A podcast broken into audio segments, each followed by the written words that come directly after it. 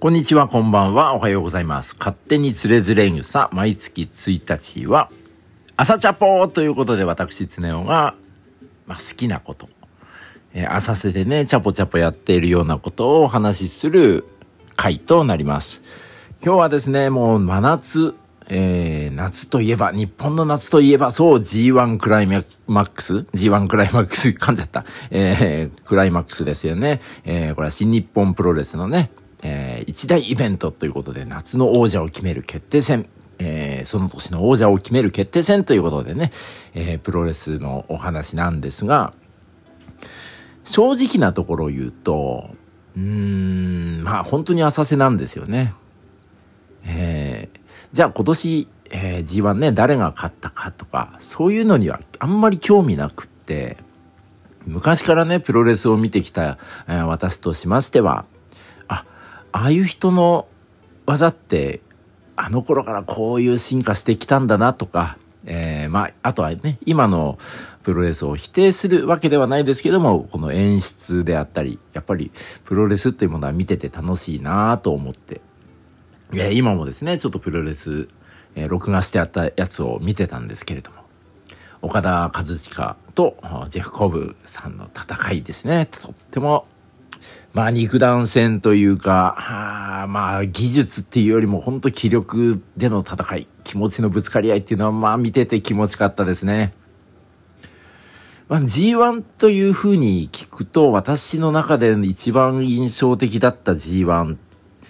まあ詳しくは覚えてないけども、やっぱり夏の男、蝶野正宏。ね1990年代ですか。2000年なるかならないか。またね、ベビーフェイスだった蝶野さんがね、黒色のタイツに、えー、履き替えまして、NWO という組織を、えー、率いて戦う。まあね、ベビーフェイスからいきなりヒールに転向した時は、おお、どうしたって思ったこともありました。当時ね、まだ橋本真也さんもね、えー、現役っていうか、まあもう亡くなってしまったんですけれども、まあ、橋本真也さんと、あとは、えー、今年ね、えー、惜しくも優待という形でね、えー、武藤敬司、武藤さんのね、この闘魂三重士、この時ね、この時ものすごくよくプロレス見てたんですよ。富山県ではね、深夜に放送されていたんですけれども、その時の試合ね、もうビデオに撮ることもね、できなかった試合いくつもありますよね。だけれどもね、やっぱり、ムタ、えー、武藤敬司がね、えー、粧、化粧というのかな、えー、もう一つ仮の姿をね、さらけ出して、極悪ヒールになった時の試合とか、今でも覚えてますね。橋本真也と武藤敬司、こあ、ムタか、ザ・グレート・ムタの戦いなんていうのはもう最高でした。えー、リングの下にエスケープする、ムタ、それを追う、橋本真也。そしてムタはね、リングの下に入っちゃうんですよ。で、で橋本真也は、まあ、カウントもね、進んでいくんで、リングの上に登る。そして、橋本真也の死角、まだ目につかないところで、えー、リングし、リングの下で、この、プロレスのシューズですね。そこの間に、え、プロレスのリングを作る時の鉄の棒をですね、こう入れるんですよ。バレないようにね、入れちゃうんですよね。そして、えー、武藤、あ、武田か。どうしても間違えちゃうな。うん。武田がね、えー、橋本真也を、えー、ボディスラムでリングの中央に寝かせる。そして、武田はトップロープに登る。そこから繰り出されるジャンピングニードロップ。しかもこれ鉄柵入りですよね。でもレフェリーはそれは知らない。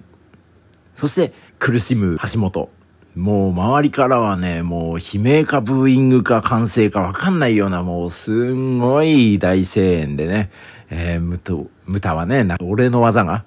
来やがったみたいな感じでね、ひょうひょうとしてるんですよね。まあ苦しむ橋本選手をね、こうチラッと見てね、ざまあみろみたいな感じでいたあの試合ね。いや懐かしいですよね。もう多分あれが20年以上前かな。とってもね、いい試合だったよな、あれな。うん。そんな感じでね、えープロレスっていうのは今でもね、たまに追っかけているんですけど、やっぱりね、どうしてもメディア露出の多い新日本プロレスっていうものが、あ私の今のプロレスのメインになってきています。やっぱりね、岡田和親、内藤選手とか、あとは、最近はね、ちょっといろいろあって出てない、いぶしこうたとか、あとは、そうですね、後藤弘樹も好きですね。うん。あとは海外勢でもね、えーウィル・オスプレイとか、あ怪我、まあこれも怪我で出てないけれども、ケニ・オメガっていうのもね、かっこいいですよね。もう技もいいし、なんかスタイリッシュだしね。意外とダークホースでね、イービルですか。イービルも好きなんですよ。なんかね、最初はね、嫌だったんだけど、んなんか、こう、味があるんですよね。悪に徹する感じ。そしてどこかね、こう、ぼーっと見てると、まあ、結構ね、取り上げて、えーぼーっと見てるとね、キム・ニーに見えるんですよね。あの、お笑い芸人さんのね、キム・ニーにも見えてしまうような、そんなイービルもね、なかなかいい選手だなと思って見てます。で、こんな最近の新日本プロレスで言いますと、アントニオ猪木と猪木イズムっていうものを継承している、新日本のね、ストロングスタイルっていうものを継承している一人の選手が、まあね、完全復活というものをすごく望んでいるんですけれども、えーその選手が柴田、柴田勝頼選手ですね。えーっとね、レいでたちはね、もう、ちょっと細身なんですけれども、とってもね、僧帽筋もバーンと張り上がって、背中の筋肉もいいんですよね。そしてウエストはキュッと引き締まって黒タイツ。そしてレガースを履いて、得意技 PK。えーよくあのサッカーボールキックですね。PK と言われるものであったり、万字固めなんていうね、えー往年の技をかっこよく決めるんですよね。あとは、相手をコーナーに振ってからの対角線、えー対角線の、もう、リングの半分から半分まで行くんじゃないかっていうようなドロップキック。もうね、あのドロップキックはもうかっこいいの一言ですね。絵になる。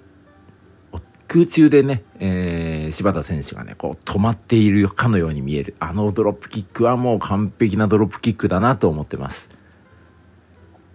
えーということで、なんかね、プロレスのことはね、本当詳しい人から見れば全然知らないんだけど、見ててすっごいね、マニアックな見方とかね、したりしております。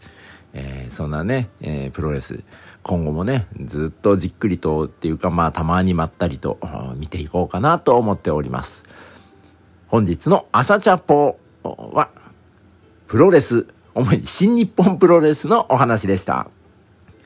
勝手につれづれんぐさ、朝、朝チャポ、毎月1日放送しております。そして本編勝手につれづれんぐさは毎週水曜日夕方6時に新しいエピソードを公開しておりますので、そちらもどうぞご覧ください。お聞きくださいだ。えーお聞きください。それでは、本日の放送はここまでとなります。お話しいたしましたのは、筋肉質になりたい、つねおでした。それではまた来月。バイバーイ。